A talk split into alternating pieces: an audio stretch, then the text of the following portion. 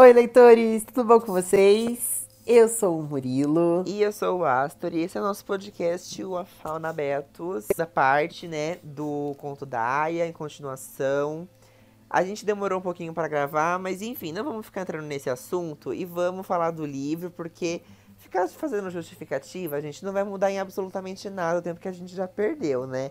Então vamos gravar Sim. tudo, vamos fazer tudo não na data certa, mas a gente tá postando, isso que importa.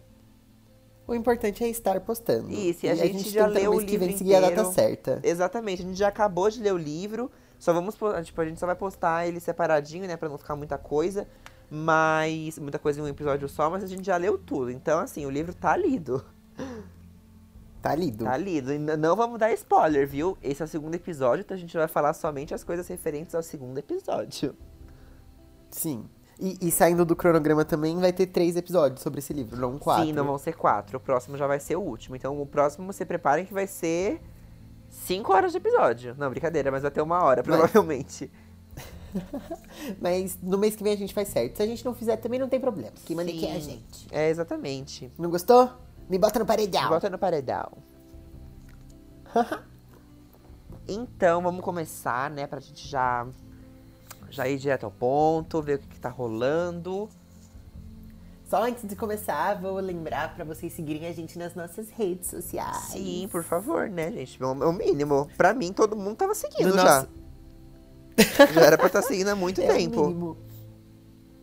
Então, o nosso Instagram é faunabetos. Uhum. O nosso YouTube também é faunabetos. E o Twitter também. Lá a gente posta a gente deveria postar, né? Mas a gente fica nem postando, mas a gente vai postar todos os episódios também, para quem prefere ouvir pelo, pelo WhatsApp, pelo YouTube. e o nosso Twitter é afal... Underline na Betos. Underline na Betos? Isso. Afal Underline na Betos. Isso. Sigam-nos, sigam-nos. Nos sigam, por favor. E vamos começar. E vamos que vamos, né? É, a gente vai estar tá falando hoje... Não é tanta coisa, mas tem umas coisinhas bem importantes aí, né? É, hoje a gente vai falar do capítulo 9 ao capítulo 23. Isso. E depois a gente fala do capítulo. Aí no próximo a gente vai falar do capítulo 23 até o 45. Isso, e as notas históricas, e o próximo capítulo vai ser imenso, mas a gente. O próximo capítulo não, o próximo episódio. Mas, enfim, vamos começar, Sim. gente, porque, né, chega de enrolação. E hoje eu, eu vou estar tá fazendo um pouco diferente. Eu não vou ficar dividindo por capítulos, por motivos de. Agora vamos, já, vamos começar a embicar na história. É, eu percebi depois do primeiro episódio, que foram só oito capítulos, que a história não segue muito bem uma cronologia. Não é, por exemplo, uma história que tem início, meio e fim. Tanto que o livro em si não tem um final. Então, é, eu acho que não vale tanto a pena a gente pegar e falar capítulo por capítulo. Então a gente vai estar tá falando sobre os acontecimentos no geral, sem citar os capítulos, mas respeitando aquele limite que a gente estabeleceu. No caso, hoje, do 9 a 23, tá bom? Sim. E é sobre isso.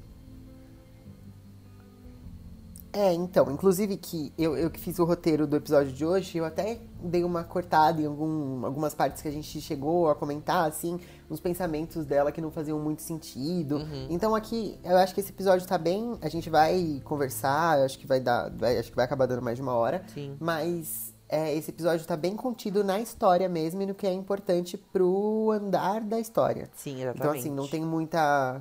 Muito devaneio da Offred, muita muita. Não é enrolação, porque não é um livro que enrola, mas.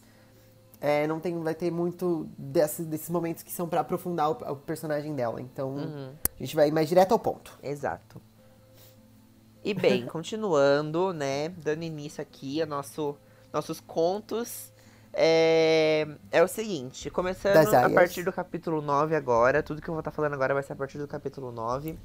É, de uma maneira mais resumida de várias coisas que vão acontecer até mais ou menos o capítulo 15, por aí.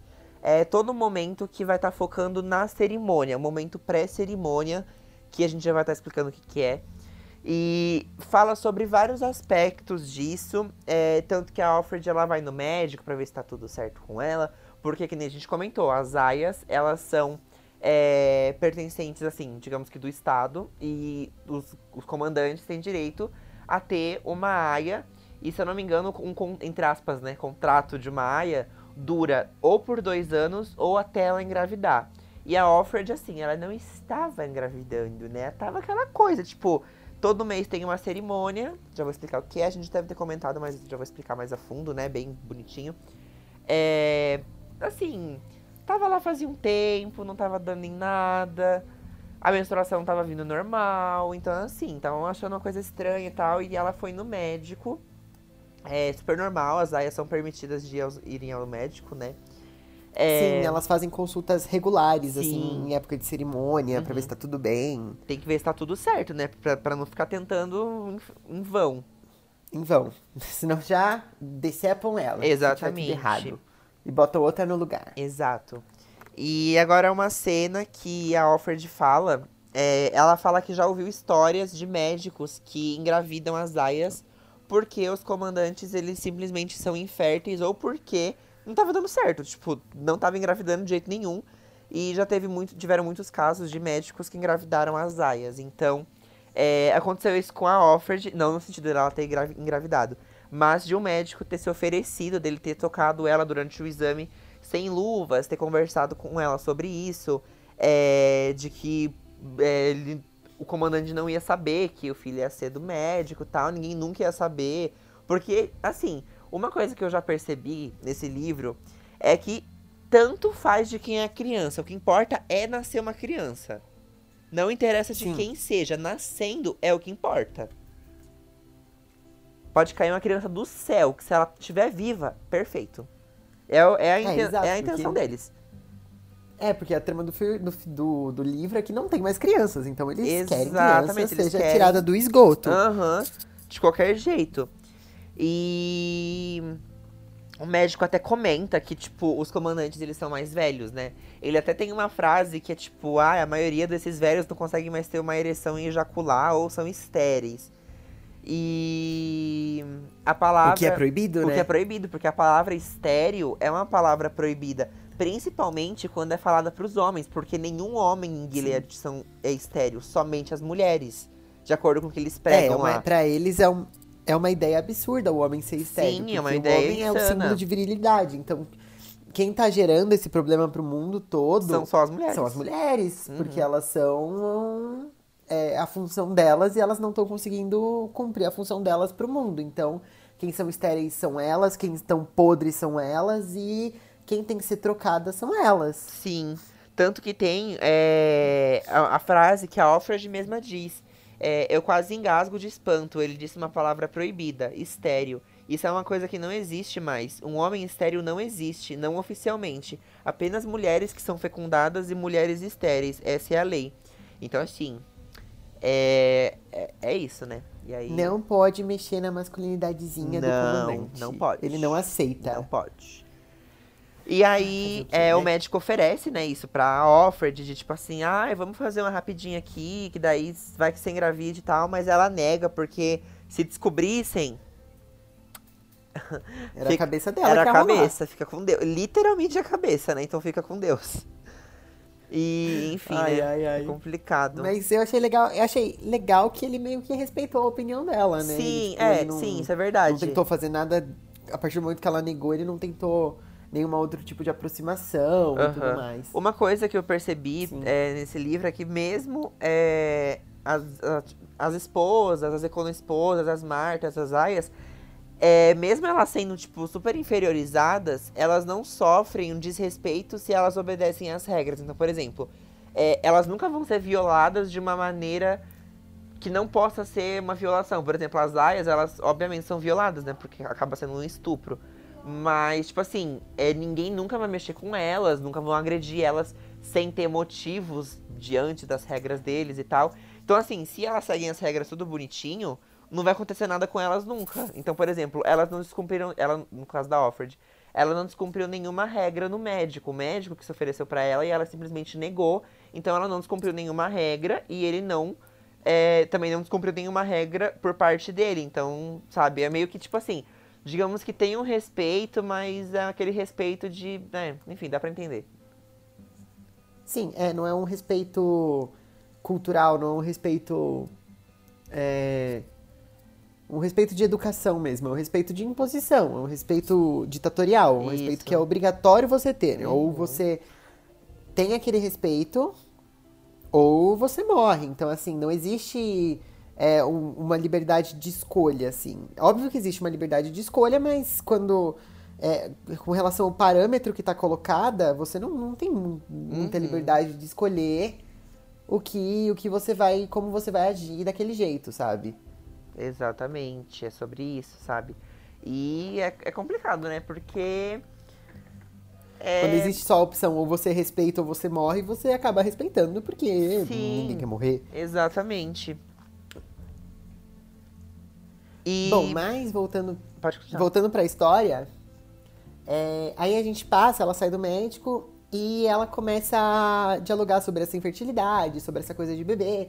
E aí tem uma cena que ela lembra, tem essa cena na série, é muito agoniante, que um dia antes de Gilead, ela estava no mercado com a filha dela, e vem uma mulher e simplesmente fala que a bebê era dela e tenta roubar a criança. E assim, é, um, é uma cena horrível.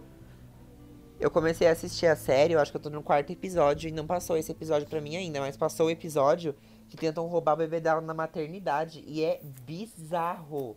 Dá um, meu, é uma Sim, agonia é que... do caramba, sério. É, é horrível, horrível, horrível, horrível. É na série, eu acho que substituíram essa cena do mercado pela maternidade, né? Ah, entendi. Nossa, então, assim, podre. Podre. Eu fiquei. Nossa, muito Sim. ruim essa cena, muito ruim. Ruim no sentido de, tipo, ser pesada, e... sabe? Então, e aí, essa cena me fez refletir sobre um, um, negócio que eu acabei voltando nas minhas anotações e tudo mais. Que, assim, lá no capítulo 10, ela comentou que. Eu anotei a frase aqui que ela comentou, tá? Eu vou ler rapidinho. Ela fala sobre as coisas que estavam acontecendo antes de Gilead também, né? Hum. E ela fala que ignorar não é a mesma coisa que ignorância. Que ignorância, que ignorar, você se força a ignorar. Uhum. Ignorância é uma coisa mais natural. E aí ela fala: corpos encontrados em valas ou na floresta, mortos apaulados, apauladas, que haviam sido submetidos a degradações, como costumavam dizer. Mas essas matérias eram a respeito de outras mulheres, e os homens que faziam esse tipo de coisa eram outros homens. As matérias de jornais eram como sonhos para nós, sonhos sonhados por outros. Então, assim, é... antes já começaram a acontecer coisas estranhas com outras pessoas. Sim. E aí, é... eu vou me dar a liberdade de falar um pouquinho mais pra frente. Tem Aí agora tem essa cena da mulher tentando roubar a filha dela, que é uma coisa super estranha. Uhum. E aí, passando pra frente, ela começa a falar que as prostitutas sumiram. Mas ela não ligou, porque ninguém se importava com as prostitutas. Começaram a parar de, de aparecer. Começaram a sumir do mapa os filmes pornôs. Lembrando que esse livro ele se passa meio que nos anos 80. Sim. Então não existe internet, então eram as locadoras. Então as locadoras de filme pornô sumiram. E aí. É, tem, ela aí chega uma cena mais pra frente que eu não vou, não vou entrar, mas assim, o cartão dela é bloqueado e tipo. Ah, sim, essa cena tem na série também. E as coisas foram acontecendo e eles foram deixando. E aí isso me remeteu a um poema que eu ouvi uma vez na live da Gabriela Prioli com a Anitta. Aquelas lives de política que elas faziam, uhum. sabe? Do Amiga, você tá Acho que você travou. Acho que você travou. Ela falou um poema nessa época que me marcou muito e eu relacionei muito com a série que é o seguinte. Vou ler aqui para vocês. Leia. Podcasters. É assim, ó. Primeiro, levava, primeiro levaram os negros, mas eu não me importei com isso. Eu não era negro. Em seguida, levaram alguns operários, mas não me importei com isso. Eu também não era operário. Depois, prenderam os miseráveis. Mas não me importei com isso, porque eu não sou um miserável. Depois agarraram os desempregados, mas como tenho meu emprego, também não me importei. Agora estão me levando, mas já é tarde. Como eu não me importei com ninguém, ninguém se importa comigo. E faz muito sentido Ai, gente, no contexto que pesado, mano. Mas é muito, muito nesse contexto, Sim. porque foram acontecendo várias coisas. Outras mulheres foram sumindo, outras mulheres foram morrendo, outras mulheres tiveram seus direitos cerceados. E ela não fugiu, ela não, não caiu a ficha dela porque não era nas costas dela, sabe? Não é como, como dizem as mães, não era no cu dela. Exatamente. Ai. Então ela simplesmente ignorou. E quando aconteceu com ela, ninguém foi atrás de fazer isso também, porque não era com eles, entendeu? Uhum. Então, assim, é, ela, a, a, autora vai jogando coisinhas muito aos poucos pra gente perceber que não foi de uma hora para outra que Gilead surgiu. Sim, nossa, quanto mais tempo vai passando no livro, a gente vai percebendo que mais, tipo, o tanto de tempo que demorou para eles implementarem esse sistema, sabe? É muito doido, muito, muito doido. E sei lá, Sim, sabe? Dá, dá pra... pra relacionar. Pode falar dá para relacionar muito com o que a gente vive hoje em Isso dia. Isso que eu ia sabe? falar, dá pra relacionar muito, sabe? Porque... A gente vai vendo umas mudanças assim. E aí fica pensando, ah, não vai dar em nada, não vai dar em nada, mas algum dia, se continuar tendo isso, vai acontecer alguma coisa. Sim, porque, por exemplo, Gilead começaram a fazer a cabeça das pessoas. Teve um, um problema, uma crise. De... E olha que engraçado, né? Nem parece com o que a gente tá vivendo. Teve uma crise de saúde pública. Hum? que foi as pessoas ficarem estéreis, não terem mais filhos. Uhum. Mas é um problema de saúde pública. E aí foram atribuindo esse problema a Deus como se fosse um castigo por alguma coisa. E eles precisaram, né, na, na religião deles, eles precisavam fazer esse, essa reconexão com Deus. E eles pegaram e seguiram a Bíblia do jeito que é, que estava lá, literal, de uma interpretação deles, uma interpretação que não é uma interpretação que não é bíblica, não é cristã e tudo mais, mas eles pegaram de uma interpretação que convinha para eles e aplicaram. Uhum. E olha como isso se encaixa com o momento que a gente está vivendo, sabe?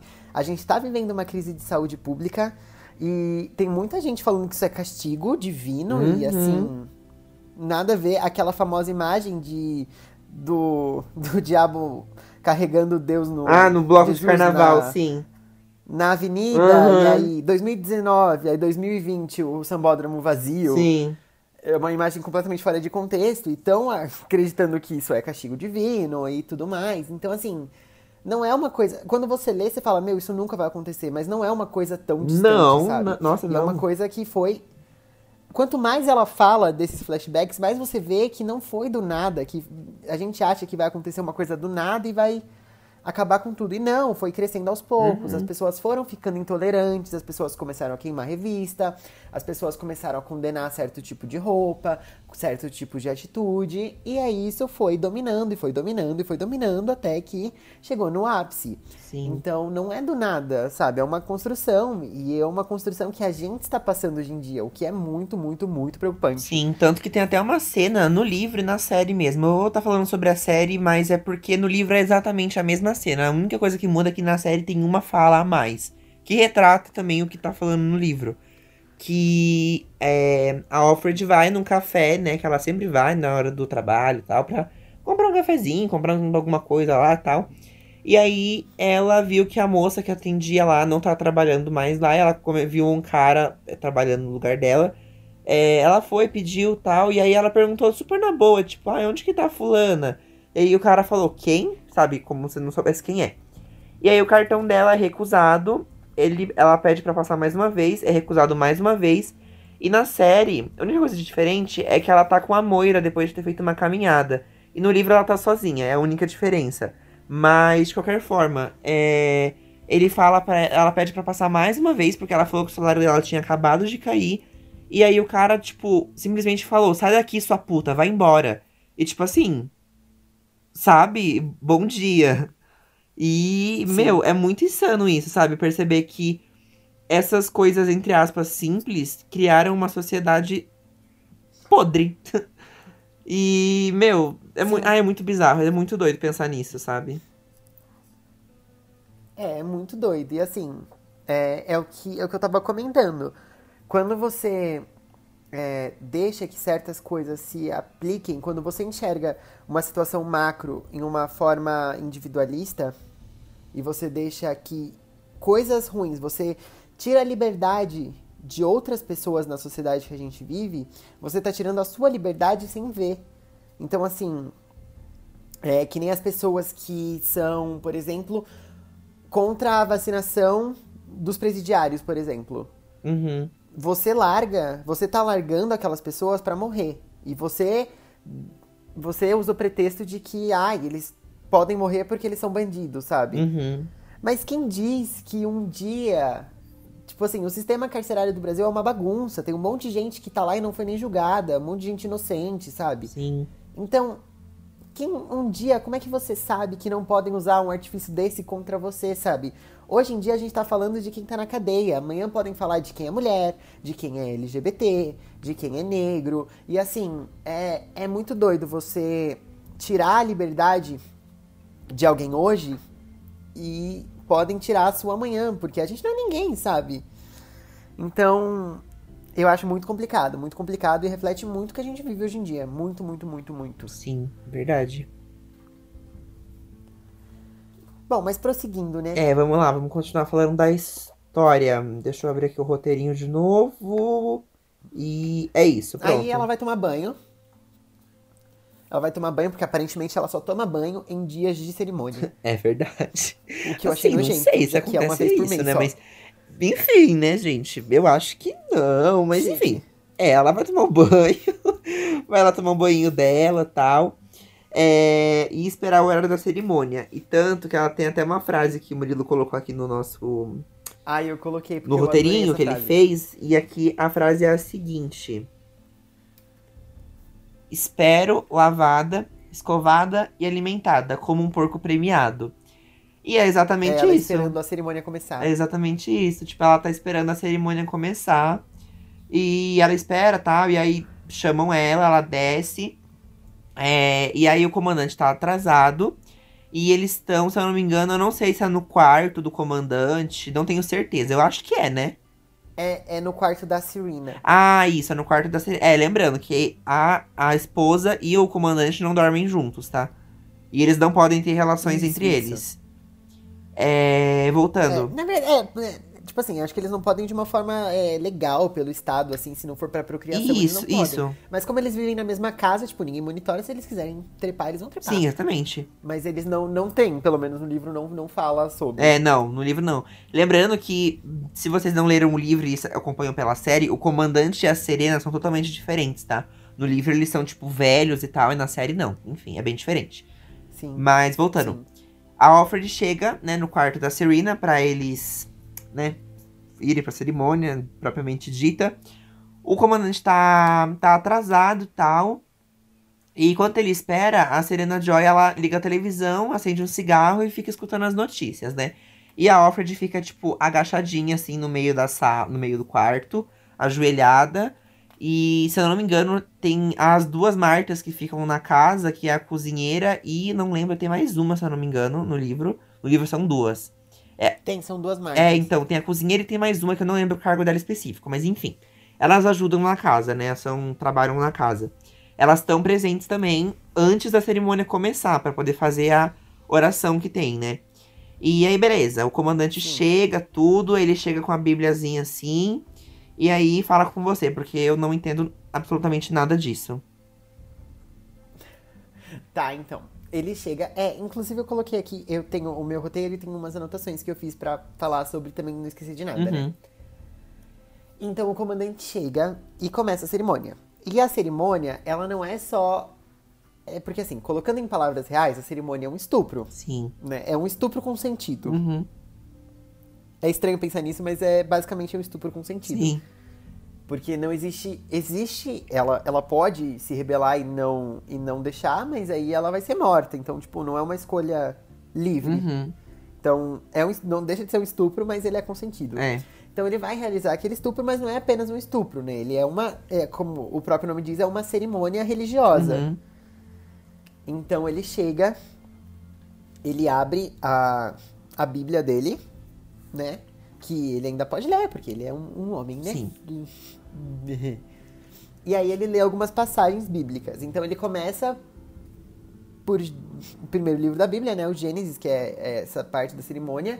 Que primeiro tem a história de Adão e Eva, né? Que é o famoso crescei-vos e multiplicai-vos. Que foi a frase que Deus disse para Adão e Eva quando colocou eles no jardim do Éden. E, e demais, né? Como pra como, como que se diz? É, a missão deles na Terra era gerar filhos. Aí ele lê essa passagem e aí ele vai para a parte que realmente importa, que é a parte que justifica a cerimônia toda, que é a frase que tem no começo do livro, que é a frase que ela fica repetindo o livro inteiro. Uhum. que é Dá-me filho senão morro, mas eu vou contextualizar para vocês, gente. Não vou ler, eu vou ler só, só a citaçãozinha que eles falam bastante, mas eu vou basicamente lá no no no Antigo Testamento tem a história de Jacó. Quem é Jacó? Jacó é um pastor. E aí ele se apaixona por uma garota, uma gata chamada Raquel. Essa Raquel, ela é filha de Labão. E aí o Labão, ele fala assim: Meu, Jacó, você quer casar com a minha filha? Jacó, quero casar com a tua filha. Aí ele fala assim: Então, mas a minha filha não é fácil, a minha filha é difícil. Então você vai ter que trabalhar para mim por sete anos para poder se casar com a Raquel. Aí lá vai, ó, ó, ó o nível de quanto ele queria pegar ela. Ele vai lá e ele trabalha os sete anos para Labão para poder se casar com a Raquel. Só que acontece, Raquel era a filha mais nova. E na tradição lá, quem tinha que casar primeiro era a filha mais velha, que era Lia. E aí o Labão fala lá e fala assim, então, a Lia é a minha, mais, é a minha filha mais velha e você vai casar com a Lia. É o Jacó, mas eu não amo a Lia, eu amo a Raquel. E aí ele fala assim, você ama a Raquel? Beleza, você pode casar com a Raquel, mas adivinha? Adivinha. Você tem que trabalhar mais sete anos para mim. É mole. É mole? aí vai lá e falou, beleza, amo essa mulher. Aí trabalhou mais sete anos, aí ele pôde casar com a Raquel. Casaram-se, passou um tempo lá, tem a história das ovelhas e tudo mais. O que aconteceu? Lia gerou filhos a Jacó. E Raquel não conseguiu ter filhos. Raquel era uma mulher estéril. Uhum. Inclusive, Lia gerou muitos filhos. Jacó tem muitos, muitos filhos. Muitos filhos. Muitos filhos. Quando eu li essa história na Bíblia, eu não consegui contar quantos, quantos filhos ele tem. Porque ele tem muitos filhos. Ele já, já fez aí, a, a, população a... de Gilead inteira. Populou Gilead sozinho. Aí. aí o que acontece, né? Naquela época, era muito importante você ter filho, porque era para quem a linhagem ia passar e tudo mais, né? E a Raquel queria muito ter os filhos dela. E aí eu vou ler para vocês, ó, Gênesis 30, de 1 a 5, tá? Vendo Raquel que não dava filhos a Jacó, teve inveja de sua irmã e disse a Jacó: Dá-me filhos, senão morro. Então se acendeu a ira de Jacó contra Raquel e disse: Estou eu no lugar de Deus que te impediu o fruto do teu ventre? E ela disse: Eis minha serva Bila, coabita com ela, ou seja, copule com ela, uhum. para, que me, para que dê a luz sobre os meus joelhos, assim que eu receba filhos por ela. Assim, lhe deu Bila, sua serva, por mulher a Jacó, e Jacó a possuiu. E concebeu Bila e deu um filho a Jacó. Então, a Bila deu um filho para Jacó. E assim, é essa passagem da Bíblia que eles usam para justificar a cerimônia, né? Sim. Só que assim, é... lembrando que a Bíblia é um contexto completamente diferente. A história de Jacó, ela se passa assim, depois da história de Noé. Então, é antes da história de Moisés, que já é 3.500 anos atrás. Então, assim, é uma história que se passa há 4 mil anos atrás e que, assim, já é problemático nesse âmbito que a gente está vendo. Uhum. Porque aqui a gente sabe que a Bila é a serva da Raquel, mas assim, Raquel lhe deu, ó, aqui como diz, Raquel lhe deu Bila, sua serva, mulher, e Jacó a possuiu. Eis aqui a minha serva, toma-te a minha serva. Mas assim, isso foi consentido. Bila foi questionada se ela queria gerar filhos a Jacó ou ela foi obrigada porque ela era uma serva, sabe? Uhum. Então a gente não tem noção disso. Sim. E quando você lê a, a, a, continuação da história, assim, é horrível. Quando a Raquel, se eu não me engano, tá? Faz um tempinho que eu já li Gênesis, mas se, se eu tiver errado, alguém me corrija no Instagram ou em alguma outra rede. Mas se eu não me engano, depois que Raquel, que Raquel consegue engravidar, né? Depois que Raquel consegue engravidar, a Bila e o filho dela são meio que escorraçados, assim, pro deserto. E é, é, tipo, Deus consola Bila, né? Ele dá uma bênção para ela e tudo mais, mas assim, elas são escorraçadas da tribo. É como se o filho dela não existisse mais. Eles são largados no deserto, assim, é uma coisa horrível. Uhum. Então, é essa passagem que justifica a cerimônia. fazer o quê, né? Sim, eles usam passagens e, enfim, partes da Bíblia que, sabe, eles levam exatamente ao pé da letra. É o que tá escrito ali, sabe? Então, é, é complicado, né? É simples é, assim, é, é mole. Tá escrito ali até, até certo ponto, né? Porque tem partes que são bem, bem deturpadas. Sim, exatamente. Depois eu vou até dar um exemplo. Na verdade, eu acho que no próximo episódio só. Mas enfim, vocês vão ter um exemplo sobre isso. Que assim, eles usam. Não, na verdade, eu anotei, eu anotei nas minhas anotações esse, esse, esse, conte... esse essa referência que você quer. Uhum. E ela tá um pouquinho antes. Ela lembra da tia Lídia falando. Isso. Da. Da. Das beatitudes, né? Sim. Lá no centro, no vermelho. centro vermelho, quando elas iam almoçar, elas relembravam as beatitudes. O que são as beatitudes? São coisas que são santas. É o que você tem que levar para você conseguir uma vida plena. Uhum. Que é o famoso sermão da montanha.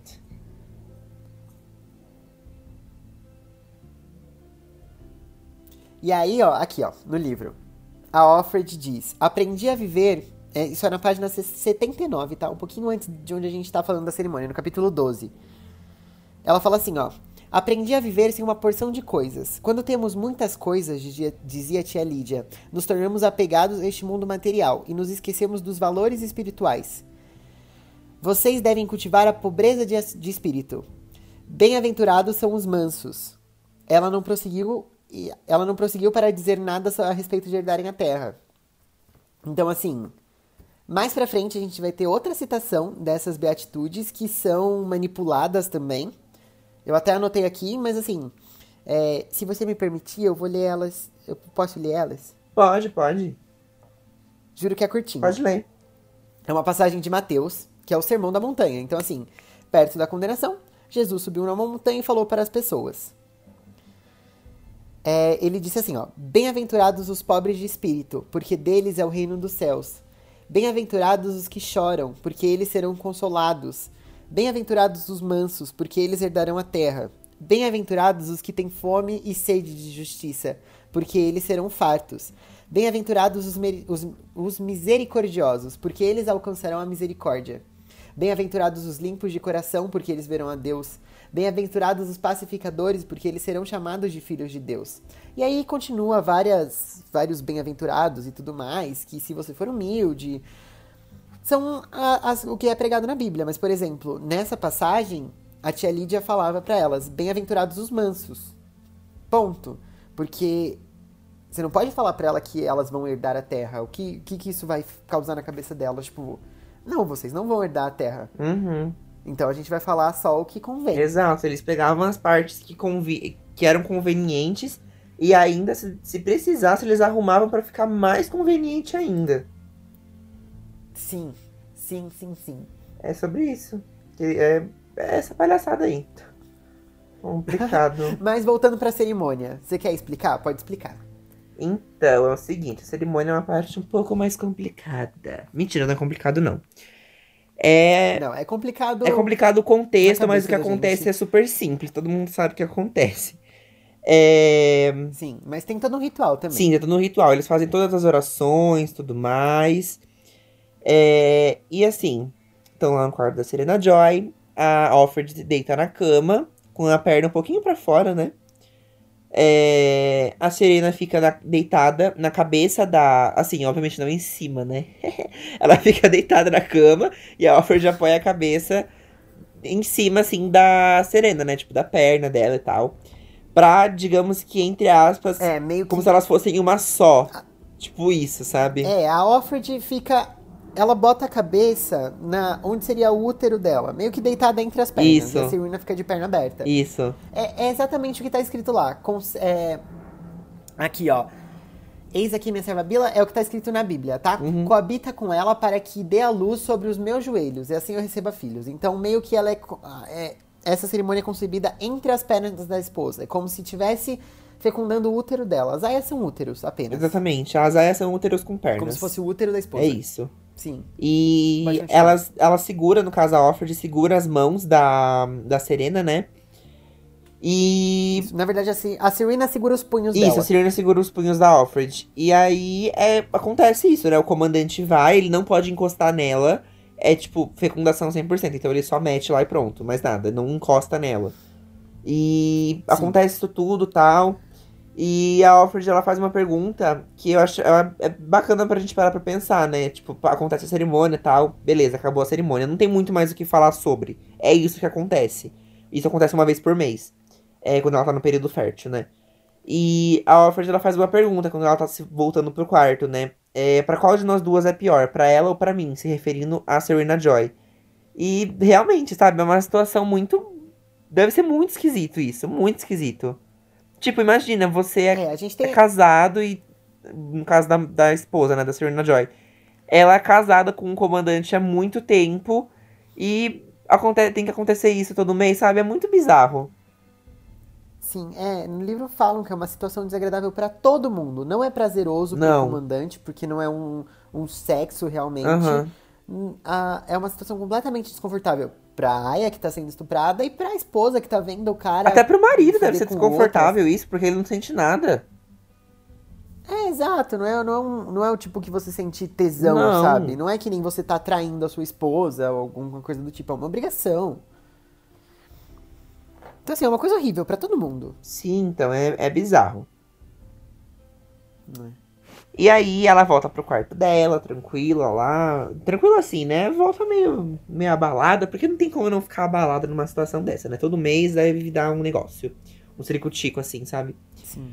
E ela volta pro quarto dela tal, e acontece uma coisa é, que vai estar tá influenciando depois no livro também. Que ela de madrugada sai do quarto, né? Pra. Assim, ela tava se sentindo meio cleptomaníaca ela queria roubar alguma coisa, sabe? Aquela pessoa, nossa, eu tô me sentindo assim hoje, eu quero, quero roubar alguém. Ela vai, ela. Sim, é, ela queria ter esse poder, né? Sim, de... ela queria ter um mínimo de poder possível. Tipo, ver que ela consegue fazer pelo menos alguma coisa, sabe? E aí ela vai pra, pra sala, pra cozinha, e ela tenta roubar uma florzinha, uma florzinha seca lá e tal. E ela encontra o Nick. Lembra que a gente comentou do Nick? Que é o. aquele cara que mora junto com eles na casa, motorista. o motorista. É um faz tudo, na verdade, né? Ele faz tudo que precisa. Mas, resumidamente, ele é um motorista. Sim. Que mora no quintal, né? que tem a casinha dele lá e tal. E aí, assim, eles se encontram e o que acontece? Ele tava indo encontrar ela para pedir. É, para falar, né? Avisar que o comandante tava chamando ela no escritório dele. E nessa hora, os dois dão um beijinho. Ixi. Do nada, do nada ele agarra do ela. Nada. do nada. Gente, isso é, isso é proibidíssimo. Tipo, é proibidíssimo. Não pode. E aconteceu. Não, é óbvio. Aconteceu. Ele não tem direito a ter nem esposa. Não. Tipo, você não pode pegar alguém que não seja sua esposa. Sim. Zero direito. É, no próximo episódio a gente vai falar dos casamentos, como é que eram, né? Sim, exatamente. Então, assim, era proibidíssimo, mas ela pegou ele e beleza. E ainda, e ainda de, quebra, de quebra, ela fez duas coisas proibidas. Que ela recebeu um convite para ir no escritório do comandante Sim. no dia seguinte. É, ela já então, ficou assim, desesperada, falando: Meu Deus, é hoje. Nervosa. Eu vou morrer, eu vou levar um tiro, eu vou ser enforcada, porque, né, gente? Enfim, comandante tem o. Ele, ele é, realmente ele comanda tudo, ele faz o que ele quer. E enfim. Mas antes de entrar em todo esse assunto, o que acontece? Acontece uma cena que na série eu achei muito bonita, mas ao mesmo tempo desesperadora, e no livro também achei. É, não lembro se a gente comentou. No, não, lembro sim, a gente comentou sim no primeiro episódio que tinha uma Aya que tava grávida. É, a, Janine. a Janine, ela tá grávida, né? E aí, tipo assim, todas as aias olham em volta porque é o desejo de todas as aias, né? Engravidar. Porque quando as aias engravidam, elas comem melhor, elas vivem melhor, elas não têm que passar pela cerimônia todo mês, elas são mais bem Sim. tratadas, porque, né? Tipo assim, elas são mais bem tratadas porque querem que o bebê seja saudável. Não porque elas têm que estar saudável, mas acaba tendo que cuidar delas, óbvio, elas, né? Não tem jeito. Até entre elas tem uma hierarquia, assim, porque as que conseguem engravidar, elas são bem tratadas, Sim. elas são mandadas para as melhores casas, assim. Uhum. E, e assim, quando ela sai de um período fértil, ela tem um, um um tratamento melhor mesmo, assim. Sim. Até onde a gente sabe, as que não engravidam, elas são mandadas para as colônias. Aham. Uhum. Que é, assim, as colônias são lugares para você limpar lixo tóxico. Então você dura, tipo, três anos e morre. Sim, exatamente. E aí o que acontece? Nesse mesmo dia, é, a Marta, né? A, uma Marta acorda, a Marta da casa, no caso, acorda a Offred e fala: Offred, mulher do céu, o parto móvel tá vindo. Eu, nessa hora eu dei uma risada, porque eu achei esse nome ridículo. Parto móvel, eu achei ridículo. Mas enfim. Deve ser a tradução, eu não sei como é que é o nome em inglês, mas deve ser a tradução. É, então, eu achei esse nome horroroso, mas enfim. É, o parto móvel é, é como se que, fosse. Que, é, que esse livro é da Rocco, né? É, então, a, a tradu as traduções da Rocco. Também, é. Até a tradução do Harry Potter é ruim. De nome, assim.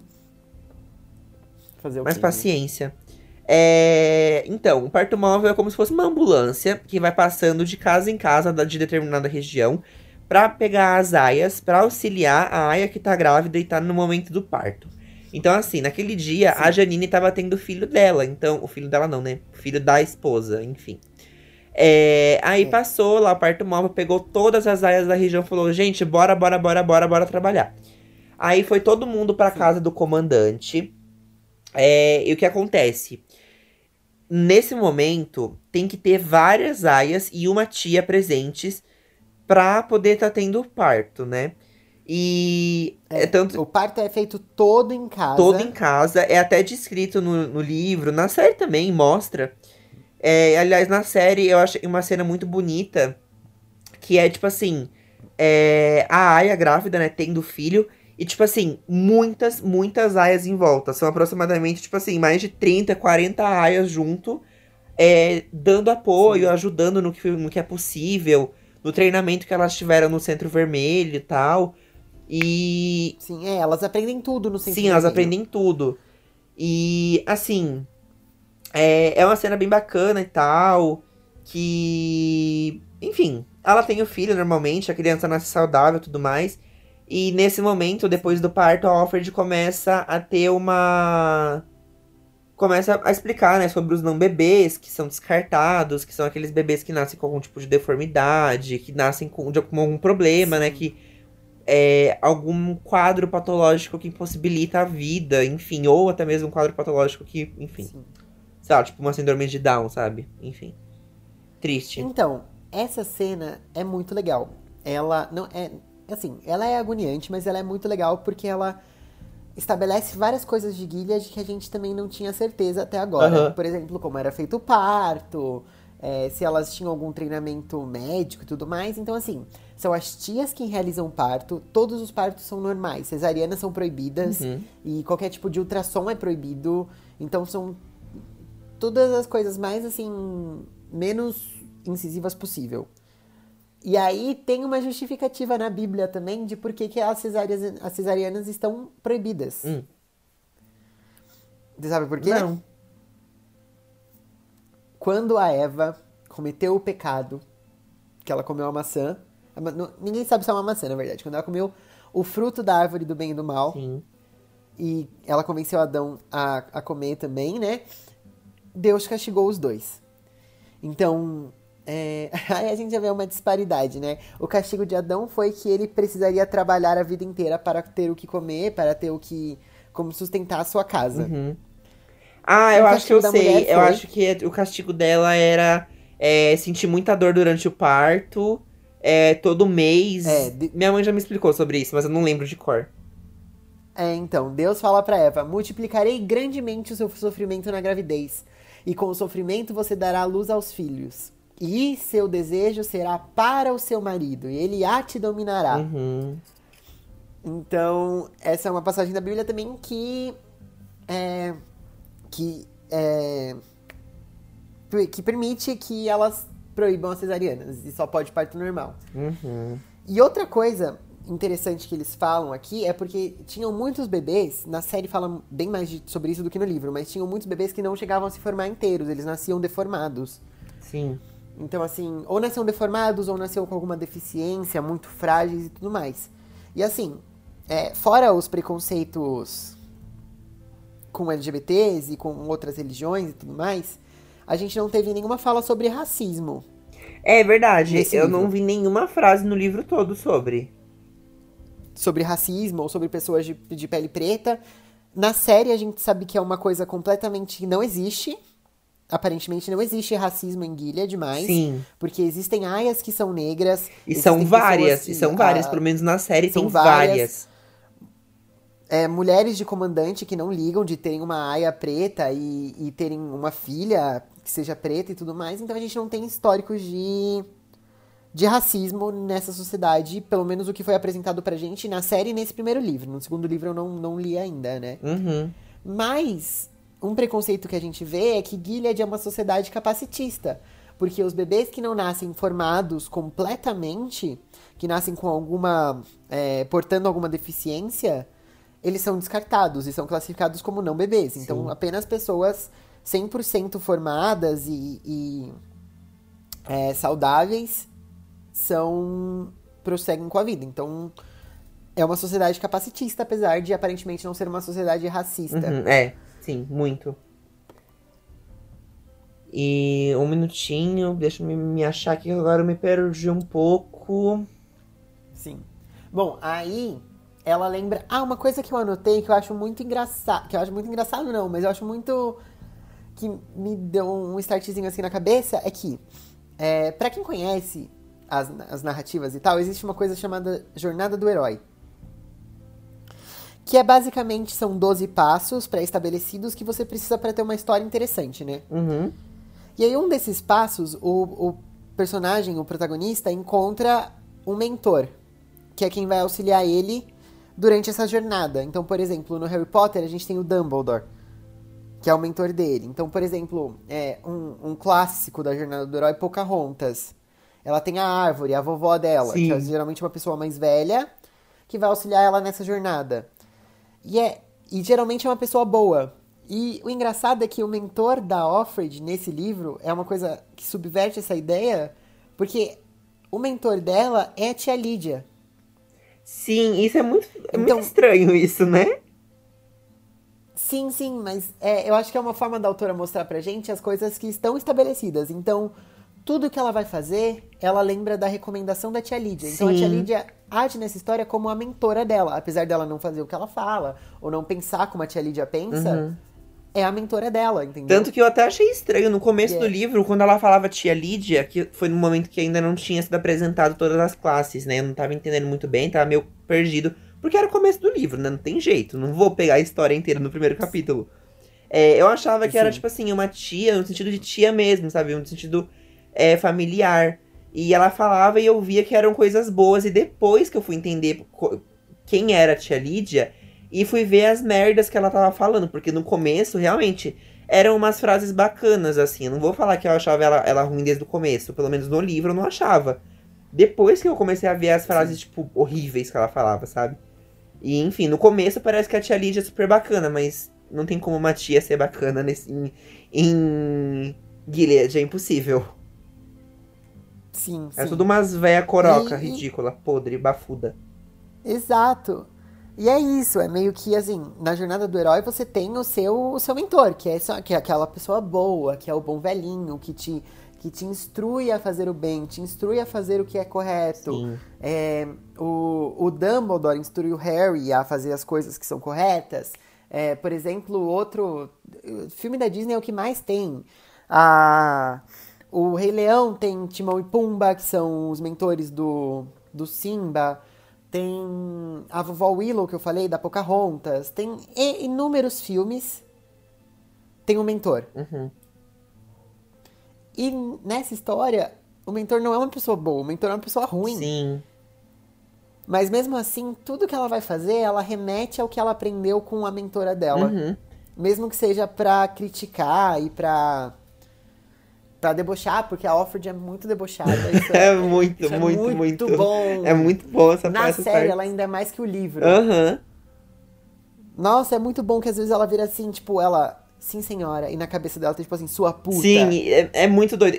É muito, é muito bom. bom. No livro e na série é a mesma coisa isso. Ela faz exatamente isso nos dois.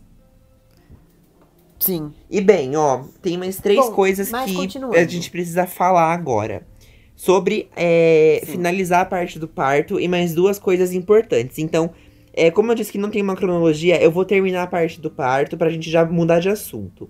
E bem, é o seguinte, tá. é, que a gente falou dos não bebês, né? Que os não bebês eles praticamente são descartados, não sabem como eles são descartados, mas eles são rapidamente descartados, que é o que tá escrito no livro. Não sabe se eles são mortos, se eles são, sei lá, enfim. Provavelmente eles são, eles são mortos. Como? Não, não sabemos, mas enfim. É, Ainda bem que não sabemos. Graças a Deus. E, bem, só para finalizar a parte do parto, quando chega a hora em si do parto, tipo, de, da criança nascer, sair, é, a esposa do comandante é chamada. E detalhe que durante esse tempo que a Aya tá sendo é, cuidada, tá sendo incentivada pelas outras aias e tal, e sendo cuidada, né, no, como no geral, para ter o, a, o filho, a filha, é, a esposa do comandante, ela tá sendo, entre aspas, também treinada para a hora do parto, mesmo não estando grávida. É bizarro? É bizarro. Mas ela também tá sendo treinada pelas outras esposas. Então, por exemplo, lembra daquele parto móvel que eu disse? As respectivas esposas das respectivas aias que foram para aquela casa que tá tendo a criança, que é a aia que tá tendo a criança, as esposas vão junto com as aias, mas óbvio que em um outro carro, né? No carro da casa, no carro do comandante. Mas as esposas, que são as esposas, é, vão com as suas respectivas aias pro dia do parto. E beleza. Assim, é uma coisa bizarra, é doentio. Sim, é, enfim, pensando. E aí, tipo assim, a Aya tá lá se lascando, morrendo de dor, gritando para ter a criança. E aí, quando chega na hora do parto em si, a esposa é chamada, a esposa do comandante, e tem uma cadeira que o nome é bem explicativo, né? Que é o nome um, se chama Banco de Dar à Luz. O que acontece? A, Aya se senta nesse banco e a esposa do comandante se senta atrás dela. E ao mesmo tempo que a Aya tá fazendo força para ter o filho, a esposa também encena que ela tá tendo o filho. Então é como se, por exemplo, a Aya é literalmente o útero da esposa e a esposa, Sim. ela tá tendo o filho pra esposa, como se o filho realmente fosse da esposa. Então tem, tipo, toda essa encenação. Parece aula de teatro isso, sério. É muito bizarro. Exato. E o banco, eles explicam que o banco é assim: o, o da Aya é um banquinho baixinho, uhum. e logo atrás vem o banco da esposa. Isso. E tem. É, sabe, sabe cadeira de escritório que tem dois braços? Sim, sim. ela tem dois braços, só que é um pouquinho mais pra frente. Então a, Aya, a esposa senta no banco de cima, com a perna aberta. aberta entre as pernas dela deita a Aya e, e meio que pelo meio dela ela tem o um filho. Sim. Então é como se ela estivesse parindo o filho mesmo, só que tem uma pessoa no meio. Exato. Fazendo esse caminho. Exatamente. E aí eles, elas têm o filho. A Aya, no caso, tem o filho. E é simplesmente. Na série, na série é muito, muito impactante. Nossa, assim, muito. Eu assisti é esse episódio, é horrível. Ela parece uma louca. É horrível. Eu achei bizarro. Parece Tanto que quando eu tava assistindo a série, a gente fala melhor da série no próximo episódio, para fazer comparações, né? Mas, tipo, só exemplificando essa cena na série, é bizarro, porque eu tava. É, eu tava vendo, eu acho. Eu, eu acho que vai ficar muito longo o próximo episódio. Talvez a gente faça um, um pequeno spin-off. É melhor, porque vai ficar muito grande, vai ficar muito grande. Mas, tipo assim, na série a gente vê que, por exemplo, a Aya tá tendo filho lá, beleza. E aí, eu tava assistindo, primeira vez que tá assistindo, é, eu não entendi, porque eu vi que a esposa tava na sala. Eu entendi que ela também tava tendo filho. E aí, beleza, passou pra cena da Aya realmente tendo filho. E depois que eu fui entender, eu falei, meu, eu não acredito nisso. Que depois que a Aya teve o filho, que eu fui entender o que tava acontecendo. Porque, meu, é uma coisa que eu não deduzi, sabe? É muito bizarro, é muito estranho. E aí, depois que a Aya tem o filho, resumidamente, é, a tia pega o, o, a criança, coisa todo direitinho, vê se é uma, um menino, se é uma menina. É, e aí dá pra esposa, a esposa simplesmente se deita bonita na cama, como se ela tivesse. Como não, né? Super plena. Todas as outras esposas deitam em volta. Ela escolhe o nome da criança e, tipo assim. Acabou. A Aya simplesmente vai para um quarto que ela provavelmente vai ter reservado na casa. Porque ela vai ter que amamentar. Então, a mãe. Sim, ela fica mais uns três meses na casa Sim. amamentando. E aí a mãe fica lá na casa, é, tipo, cuidando da criança, só quando tem que amamentar que leva a criança pra Aya, pra ela ser amamentada. E depois que a criança acabou, parou de ser amamentada, a Aya vai embora como se nada tivesse acontecido e o filho fica com a esposa. Pra é outra isso. casa. Vai pra, ela vai, vai pra, outra, outra casa, para fazer o mesmo filho. processo, para ter outro filho. E é isso. É basicamente, Sim. tipo, essa é a função da Aya. E essa é toda a cena do parto. É, essa cena do parto é bem impactante. É bem pesado. Sim, a bebê acaba até morrendo depois. Sim, então. Eu acho legal a gente comentar agora, porque não vai ser uma coisa que a gente vai comentar no próximo episódio, mas a bebê acaba até morrendo, é, assim. Sim. Não faz muita diferença para a história, não. mas a bebê morre. Mas, enfim, é só pra mostrar como é, como é comum acontecer isso, né? É muito comum de criança Sim. nascer e morrer depois de um tempo.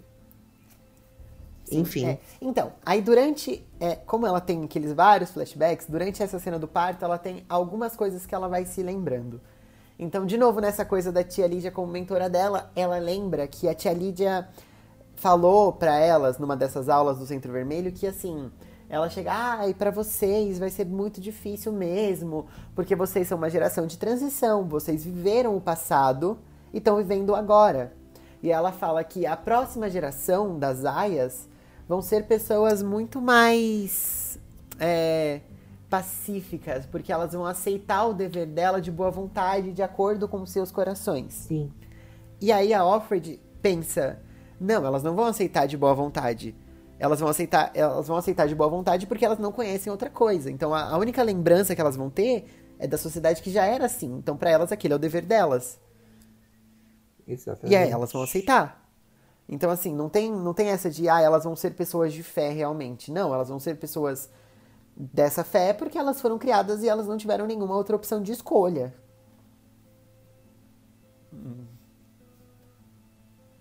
É sobre isso. É, exatamente.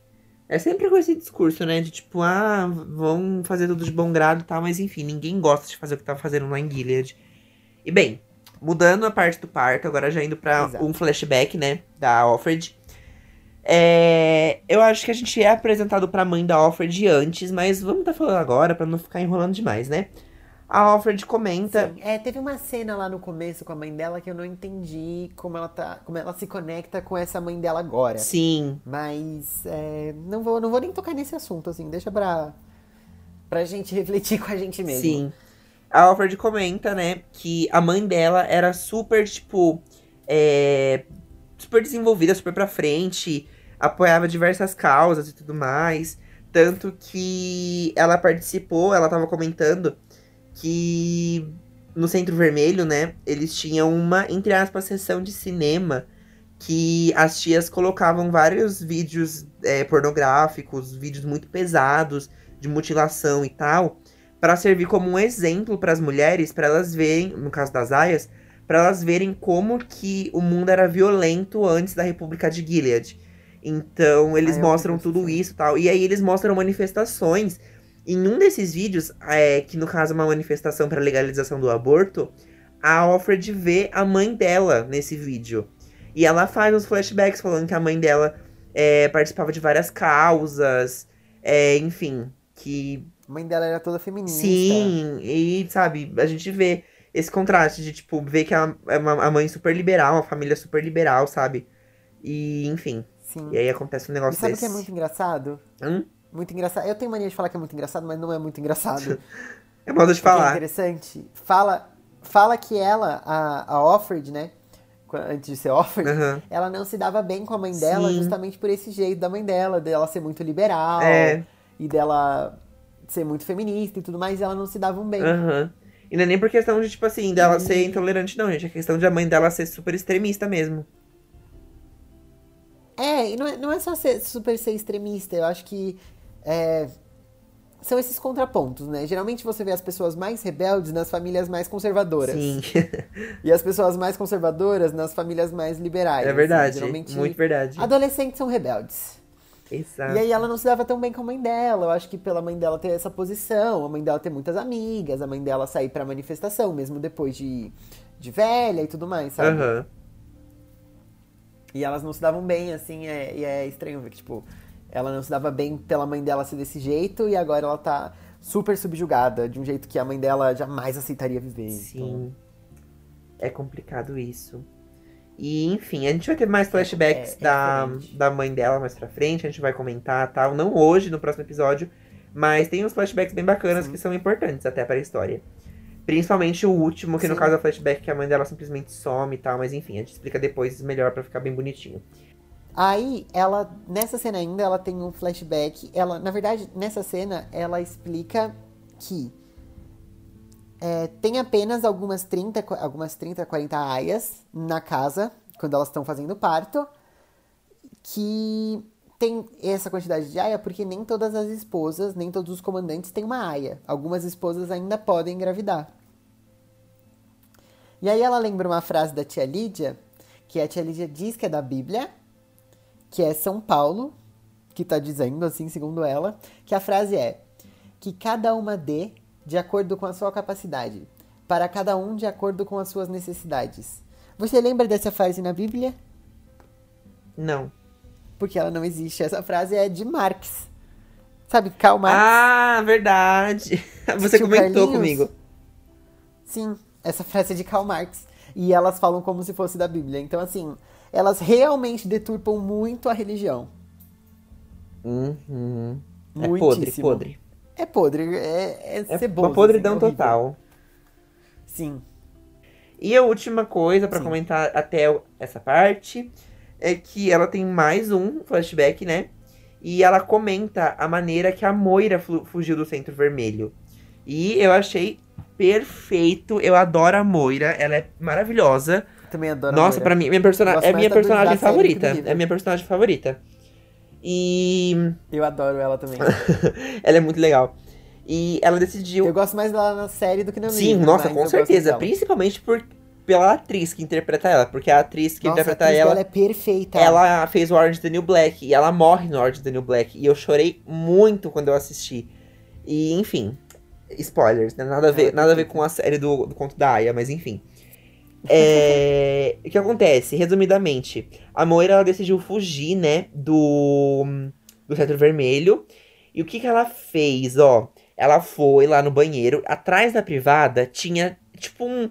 É um ferro lá que, enfim, não sei explicar. Era 1980. A gente pensa que as privadas. Finge que a privada era o triplo do que a gente usa hoje, tá? Só pra ver se vocês entendem. Porque, mesmo não sendo, finge que a privada era muito complexa.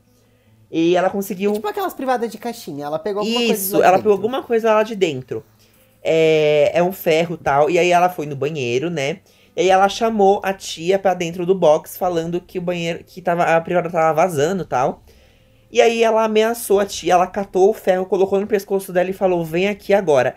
Ela levou a véia lá para baixo, na, tipo, pra caldeira, sabe, da, do prédio, porque era tipo uma escola que eles ficaram, né? Tanto que a gente comentou Sim. que tinha uma quadra lá e tal. Então, é uma escola. E ela levou a véia pra caldeira. Levou a véia pra caldeira, pegou, fez a véia tirar a roupa.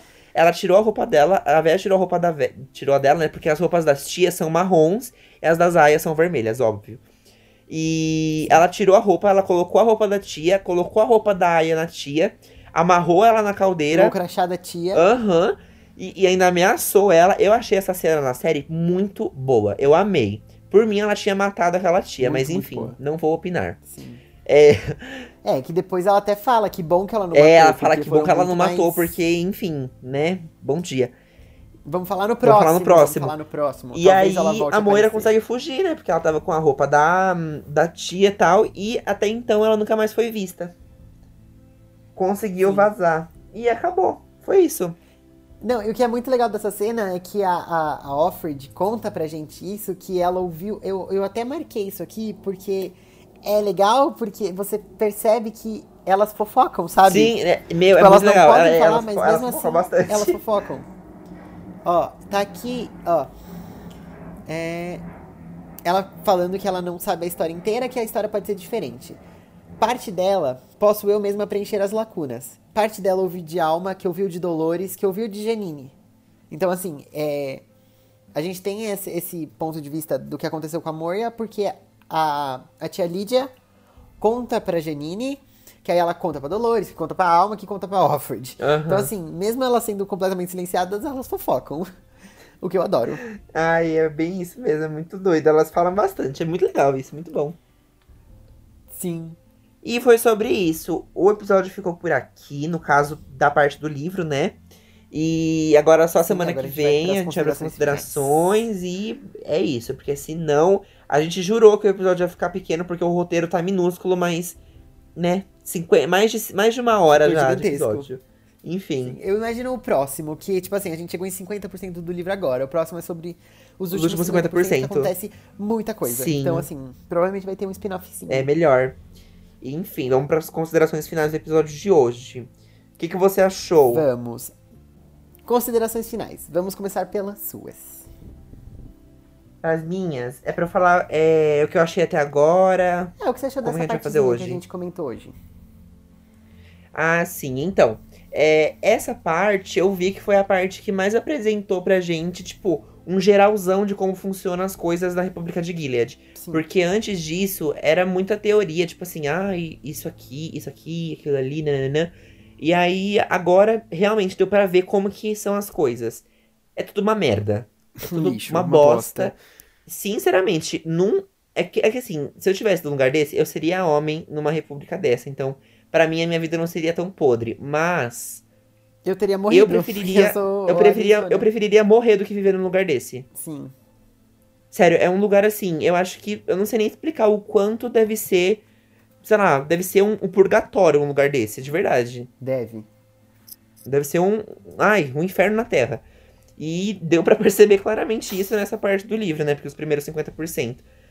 E, enfim, foram essas minhas considerações, que mostrou quanto é um lugar podre. Sim. Bom, as e minhas as considerações finais, é, eu ia falar que, que subiu muito a qualidade dessa da primeira metade para agora, mas eu não vou falar isso agora. Eu vou deixar para falar isso no próximo episódio, porque como eu já li o livro inteiro, eu sei que vai ficar melhor ainda. Então, assim. É verdade, qualidade... eu concordo. No começo eu tava meio desanimado também. Sim, então, assim, para mim a qualidade de, dessa parte que a gente falou fica igual à qualidade do primeiro. Isso não é uma crítica, porque eu acho desde o começo ele muito, muito bom. Pra mim ele continuou muito, muito bom. É que daqui pra frente ele vai ficar muito melhor. Então, para mim ele continua muito, muito bom. Eu adorei essa parte. para mim eu li muito mais rápido do que a primeira. E assim, amei, amei. Essa é a minha consideração final. Amei.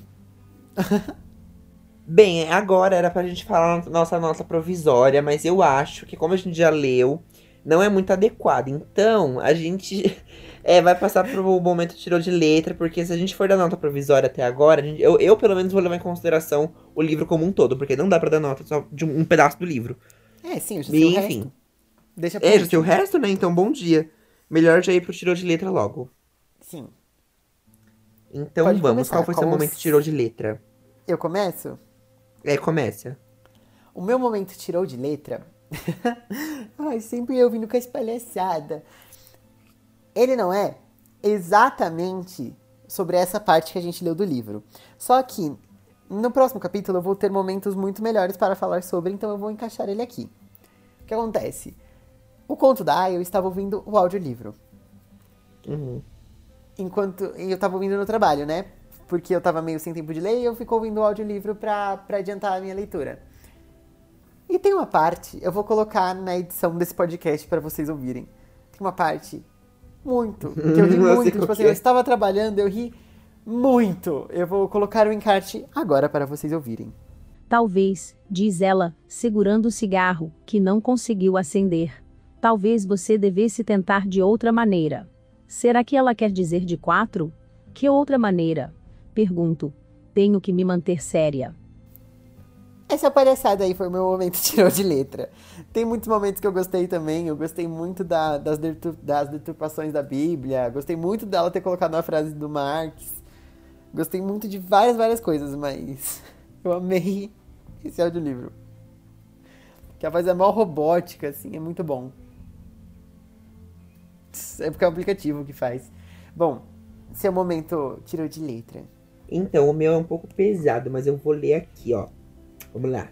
Eu não vou ler tudo porque tem umas palavras meio feias que eu não tô afim de falar agora, tá? É... Tá bom.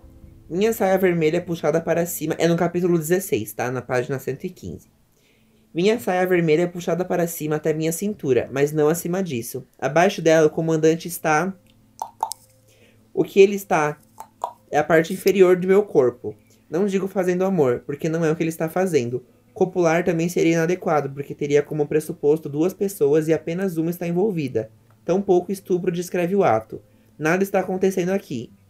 Nada está acontecendo aqui que eu não tenha concordado formalmente em fazer. Não havia muita escolha, mas havia alguma, e foi isso que escolhi. É, gente, é pesado, né? A escolha que ela tinha era isso ou levar um tiro na testa. Sim, chique. É isso meio pesado, mas é, é sobre isso. E agora o nosso último momento, na verdade não, que ainda tem o nosso momento de indicações, Mas é o momento do tirou do cu, o momento que a gente vai falar que a gente não gostou até Chique. então, né? E qual que é o seu? Sim, você pode. Eu começo? Começa, pra gente seguir a ordem. Gente, desculpe, mas para mim é muito difícil. Porque... Quer que eu fale primeiro, então? Pode falar. Alô? Pode falar. Ah, tá. Então, é o seguinte. É, que nem eu comentei no episódio do Fahrenheit, eu sou uma pessoa que não sou tão habituada com leitura poética, né? E esse livro tem um pouco disso. Óbvio que não tem um pingo de comparação com o do Fahrenheit. Tanto que eu não sabia nem o que falar nesse momento, porque eu amei, amei tudo que eu li nesse livro. Eu achei muito, muito, muito, muito, muito, muito, muito bom. Não foi, tipo, a distopia do Fahrenheit que me cansou. Não fiquei cansado com esse livro. Eu achei ele muito bom. É, mas uma coisa que me incomodou em alguns momentos é que, tipo assim, a Alfred, como a gente já falou, ela vai alternando os momentos entre realidade e os pensamentos dela. E tem alguns pensamentos que, tipo assim, são umas coisas tão nada a ver que, tipo assim, sei lá, compara com folha do não sei o que no deserto, que não sei o que. Tipo assim, são umas coisas que eu achei necessárias. Mas foi a única coisa que eu consegui pensar, que eu não gostei, sabe? Mas é coisa muito tipo besta. Tipo o bagulho da lua? É, tipo, eu achei muito besta isso, mas é uma coisa bem, bem bobinha, sabe? Não interferiu em nada na leitura, que nada, nada, nada. O sol, só, o sol desce, a lua só, só isso, sobe. Isso, essas coisas eu fiquei tipo, desce, ah. sobe. É, eu fiquei meio, ah, tá bom, tá bom, tá bom, vai. Ai, gente, eu não consegui achar uma coisa que eu não gostei nesse livro. Então, meu momento tirou do cu vai ser assim. A sociedade deles mesmo, para mim é uma bosta. Para mim, toda a interpretação da Bíblia deles é uma bosta. A cerimônia é uma bosta. Eles são tudo burro. é uma bosta. E eles tiraram tudo isso do cu. E esse é o meu momento. Quem não gostou, me bota no paredão. não tenho do que reclamar. se não quer, se não gostou, vai pra Gilead. É isso. Vai pra Gilead. Vai pra Gilead lá da comandante. Exato. E agora o nosso último a quadro. Do... A gente esqueceu do momento Ipsis Literis. Então, eu falei o meu, praticamente sentido. Deixa sem, beleza, continua. Agora, por último, é o nosso momento de indicações. Exatamente.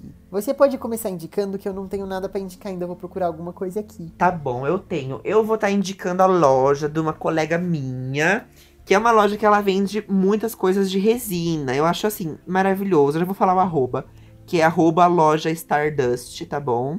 Já comprei várias coisinhas com ela e assim, gente, a entrega é muito fofa, as coisas chegam tudo muito, tudo muito bem embrulhadinho, tudo muito bonitinho, tudo bem protegido. No momento eu estou segurando aqui um segurador de, é, de livro que eu comprei do Harry Potter. Eu comprei um monte de coisa do Harry Potter. Eu recebi brinde de um pomo de ouro de resina. Eu ganhei. Ganhei não, esse eu comprei, né? É, o, segura, o negócio de segurar livro. Comprei três marca-páginas, comprei um porta-copo. Então, tipo assim, é muita coisa de resina e a maioria do Harry Potter. E, tipo assim, é tudo muito lindo, tudo muito bem feito. Eu amei muito. E, assim, é um preço super bacana. Então, assim, se vocês gostam dessas coisas artesanais, eu recomendo muito, tá? E é arroba loja Stardust. S-T-A-R-D-U-S-T. Stardust. Poeira estelar, tá bom? Para quem fez o FIST básico aí. E é isso, gente. Sigam lá. A Marina é muito fofa, ela é um amor. E é isso. A loja é muito, muito, muito, muito boa. E os produtos são muito bons. Recomendo muito. Chique. Eu, eu realmente não sei o que indicar, não, não, não planejei nada, mas. É, eu vou numa coisa fácil, gente. Eu vou indicar o site da minha prima. Que ela ah, está vendendo sentido, coisas pra faz cachorro. Sentido. Faz sentido. E ela está vendendo as roupas lindas. Comprei um monte de coisa pro meu, pra minha ratazana, pra Alice.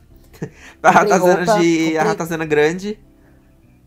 Comprei roupa, comprei cama, o, o negocinho que ela vai usar na Páscoa eu vou postar nas minhas redes, eu comprei de lá. Comprei guia, coleira, comprei tudo de lá. Então, assim, comprem, tem um monte de cupom de desconto, vocês não vão se arrepender. A entrega é super rápida, super baratinha as coisas, vai super bem embalado, é tudo feito com muito carinho por eu e ela. Então, assim, vou indicar o site dela. Sim. Porque eu não separei nada. Chama é, Boutique Irmãos Pons. Tá no Instagram com esse mesmo nome. Se quiser entrar direto no site www.boutique, é, boutique, B-O-U-T-I-Q-U-E. Boutique Irmãos Pons. Pons com M. Então entra lá, compra, bota o cupomzinho e seja feliz. E é sobre isso. É sobre isso. E bem, esse foi o nosso episódio de hoje. A gente espera que vocês tenham gostado. A gente falou bastante aqui, tem muita coisa, tá? Mas enfim, espero que vocês tenham gostado. A gente gravou com muito carinho. E é isso, gente. Tomara que vocês tenham gostado. Se vocês gostaram, comentem nas nossas redes sociais, tá? Sigam a gente aqui no podcast. E é isso. Então é sobre isso. E o nosso próximo livro foi escolhido pelo Astor. Sim. Ah, mas a gente vai falar do próximo livro já? Ah, pode falar. Mas ainda vai ter mais um episódio, não vai? Vai. Então a gente fala no próximo. Quer falar no próximo? Melhor. Tá bom. Então a gente Fica vai falar do próximo aí. do próximo. Fica o suspense. Fica o suspense. Mas vocês já sabem que foi escolhido pelo Astor. Sim, eu que escolhi. Sim, porque o do outro mês quem escolheu fui eu. Exato. Então, assim, beijo, gente. Se beijo cuidem, pra todo mundo. Fiquem em casa. Se possível, fiquem em casa. E é isso. Muito obrigada por escutarem. E até o próximo. Beijo, beijo, beijo. Até. Beijo.